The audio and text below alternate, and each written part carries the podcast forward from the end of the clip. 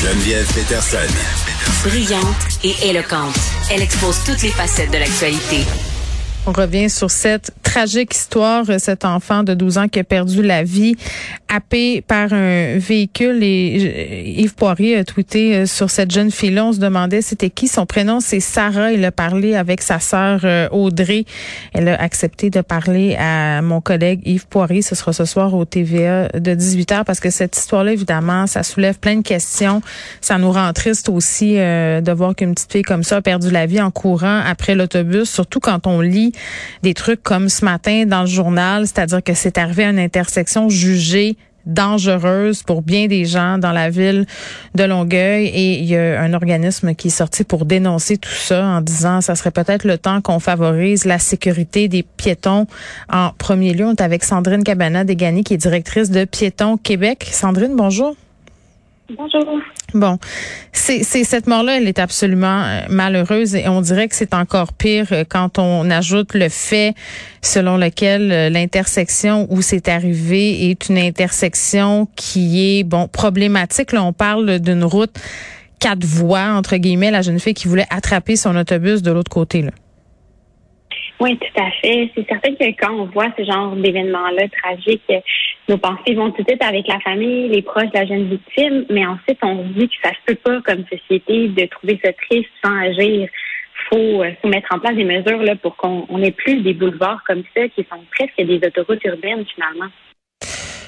Oui, puis là, euh, c'est ça. Là, à un moment donné, les boulevards en plein centre-ville avec plusieurs voies. Je comprends l'idée. Là, c'est pour faciliter les transitions, la circulation, mais euh, le fait est quand même qu'il y a des piétons qui habitent dans ces villes-là. Il y a des gens euh, qui veulent circuler. Qu'est-ce qui est possible de faire pour sécuriser justement ce type de lieu-là? Mm-hmm. Ben, en fait, ce sont vraiment des boulevards là, qui sont construits pour assurer la fluidité automobile. C'est vraiment ça l'objectif primaire. C'est pas du tout d'assurer la sécurité des piétons, alors que euh, c'est un lieu où il y a des arrêts d'autobus, il y a une école à proximité. Donc, euh, il y a des choses qu'on doit faire si on décide maintenant de prioriser la sécurité euh, des piétons et des enfants là, à proximité. Par exemple, retirer des voies de circulation. on sait que pour chaque voie de circulation qu'on ajoute sur une mm. rue, ça augmente de 75% le risque de, de blessure d'un piéton. Là. Donc, c'est quand même majeur. Donc, si on retirait, par exemple, une voie dans chaque direction, ben, on mm. viendrait sécuriser davantage les piétons. Si on élargit la discussion euh, au-delà de, de, ce qui s'est passé malheureusement avec cette jeune fille-là, euh, parce qu'il y en a eu des situations là, euh, entre autres, je repense à cet accident qui a coûté la vie d'une mère de famille à Chicoutimi qui a été happée par une déneigeuse sur le boulevard Saint-Paul. Moi, je viens de là, je connais très, très bien l'endroit où ça s'est passé. Euh, et j'ai envie de vous dire que même dans mon temps, puis ça fait quand même 25 ans que j'ai quitté le Saguenay quasiment, là, euh, c'était, c'est déjà problématique. Il y a rien qui a été fait. Il y a eu cette dame aussi qui s'est faite frapper euh, euh à Joliette. Il y a, tu sais, des accidents, là, il y en a, il y en a, il y en a. comment ça C'est peut-être juste une impression, vous allez me dire, là, Madame Cabana Degani, mais moi, ça se fait que j'ai l'impression que ça prend des morts ou que les médias s'en mêlent pour que le ministère des Transports ou les villes fassent quelque chose. Mais vous n'avez pas tort, en fait. Euh, c'est sûr que quand il y a ce genre de tragédie-là qui arrive, si les médias le mettent en lumière, ben ça, ça favorise l'action. Mais malheureusement, ce qu'on voit, c'est que souvent l'action va être seulement à l'intersection en question, alors que ce qu'il faut faire, c'est vraiment revoir notre système routier euh, de fond en comble finalement, puis, puis de, de, de, décider de prioriser la sécurité des piétons euh, pour assurer la sécurité de tous finalement. Euh, donc, euh, donc, ce qu'on souhaiterait en fait, c'est que le mm. gouvernement du Québec mette en place une stratégie de sécurité routière qui permettrait d'agir de façon proactive et non plus d'être en réaction à ce genre de tragédie. Oui, mais ça a l'air compliqué, ça a l'air long. Puis j'entendais tantôt Benoît Dutrisac parler avec des maires de différentes municipalités. Puis les municipalités, là, elles sont pleines de bonnes intentions dans la plupart des mm. cas. elles le savent qu'il y a des coins qui sont plus problématiques euh, que d'autres, mais ça a donc l'air compliqué d'avoir une réaction du ministère. Ben, c'est une question de priorisation. Hein. On a longtemps priorisé justement la fluidité automobile sur nos rues. Donc, oui, il y a un rôle pour les, les municipalités puis pour le, le, ministère des Transports, mais il y a aussi un rôle pour les citoyens.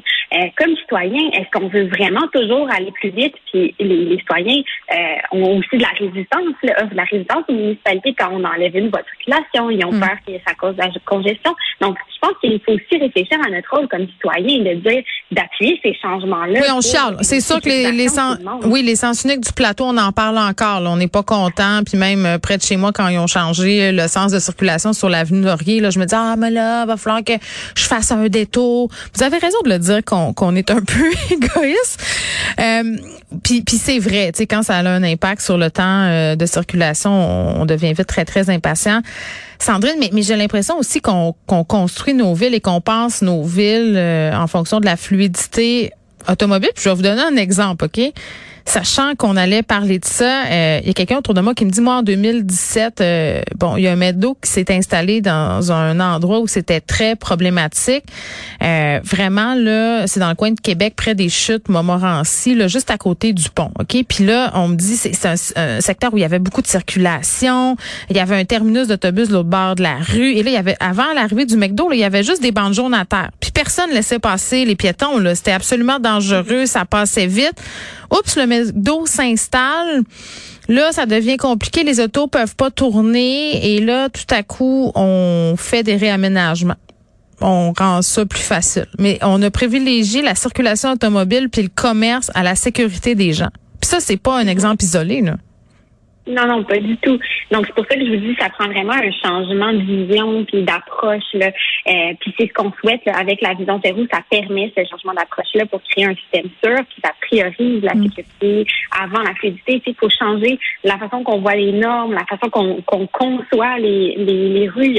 C'est sûr que c'est pas des changements qui vont être faits du jour au lendemain parce que, comme vous le dites, tout notre système routier a été fait pour la fluidité. Donc, ça va être des changements. Euh, pas, pas, euh, pas du jour au lendemain, mais il faut aller mm. vers là, puis il faut faire les pas aujourd'hui pour, euh, pour changer notre réseau routier. Puis comme je dis, c'est aussi aux citoyens d'appuyer ces changements-là. On a tous un rôle à jouer. Oui, puis les parents qui roulent en fou autour des écoles, une fois qu'ils ont déposé leurs enfants, il y a eu des reportages là-dessus. Euh, mais, mais ça m'amène à parler un peu euh, des villes où c'est la priorité piéton. Là. Vous savez, où on a ces fameux feux. Là, euh, bon, parfois, faut peser sur un petit bouton pour avoir cette priorité-là. Parfois, euh, comme à Montréal, ils arrivent tout seuls. ça crée pas un sentiment de fausse sécurité? Puisque moi, ça m'est arrivé bien des fois, Sandrine, de traverser la rue sur ma lumière de piéton en regardant pas trop là, ce qui se passait, en me disant, ben là, c'est mon tour. Mm-hmm. Mais c'est sûr que euh, le feu piéton, euh, il y a différentes formes de feu piéton. Là. Donc, il y a des phases qui sont complètement protégées où il n'y a pas de mouvement de véhicule avec le feu piéton. Puis, il y a d'autres phases qui sont partiellement protégées. Donc, par exemple, on a une petite avance comme piéton euh, au début du, feu, puis ensuite, le mouvement des véhicules est permis. Dans tous les cas, c'est sûr qu'on invite quand même les piétons là, à, être vigilants avant de traverser, mais ça apporte quand même une sécurité plus grande. Donc, normalement, les automobilistes devraient respecter les feux et faire et donner la priorité là, aux piétons euh, lorsqu'il y a le feu piéton. Donc, c'est sûr que ça améliore la sécurité des piétons. Un des enjeux, par contre, c'est que des fois, ça peut être très, très long avant d'obtenir le feu piéton. Mm. Puis ça, malheureusement, euh, plusieurs études démontrent un peu partout dans le monde, euh, quand on dépasse 30, 45 secondes d'attente pour avoir un feu, un feu piéton, ben, ça. Ben, ça engendre des comportements à risque. Ben, c'est ça. Puis là, dans, dans ce cas précis de Longueuil, on ne sait pas ce qui s'est passé, mais, mais dans d'autres cas, tu sais, la présence d'arrêts d'autobus à des endroits où on n'a pas, par exemple, de feu piéton, traverse piéton euh, sécuritaire euh, à proximité, là, ben ça amène les gens à prendre des risques. Oui, tout à fait. Puis on a déjà vu des cas euh, où, en fait, l'endroit où l'autobus s'arrête, il n'y a même pas la possibilité de traverser vis-à-vis cet endroit-là. Donc, c'est une interdiction de traverser. Ça, ça n'a pas de bon sens. Et on doit vraiment faire en sorte a un endroit où on met un arrêt d'autobus, on s'assure que les piétons puissent accéder de façon sécuritaire, efficace, hein, parce que les piétons aussi ont le droit de se déplacer efficacement. Eux aussi ont, ont, un endroit à prendre. Euh, donc, donc, vous avez tout à fait raison. Il faut penser l'environnement autour des arrêts d'autobus pour qu'il soit sécuritaire et confortable pour les piétons. Exactement, Sandrine Cabana Degani, merci, qui est directrice de Piétons Québec. On revenait sur le cas de cet enfant de 12 ans qui a été frappé par un autobus à Longueuil. Cette jeune fille euh, qui, bon, euh, s'est mise à courir comme bien des gens. On voit ça à tous les jours. Là, moi, je le vois toutes les tous les après-midi quand je reviens de Cube Radio, c'est l'heure où les écoles secondaires terminent euh, leur journée, puis les autobus, euh, les métros, les stations métro, puis je vois des jeunes régulièrement, puis moi je l'ai déjà fait aussi là, qui ne voulant pas rater leurs autobus, euh, partent à courir, même quand la lumière dit que c'est plus à leur tour et tout ça, parce que tout le monde est pressé. Puis là, tu as les automobilistes là-dedans qui veulent arriver, veulent aller plus vite, qui font parfois des accélérations ou des dépassements. Illégaux.